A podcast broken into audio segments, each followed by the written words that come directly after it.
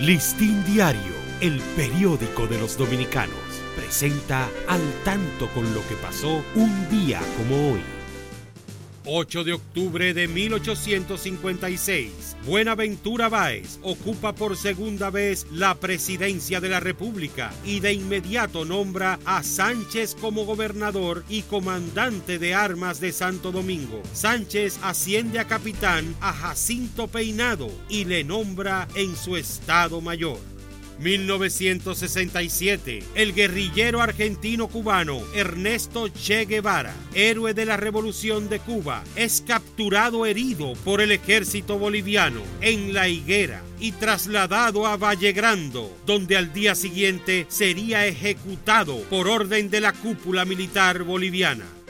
Listín Diario, el periódico de los dominicanos, presentó al tanto con lo que pasó un día como hoy.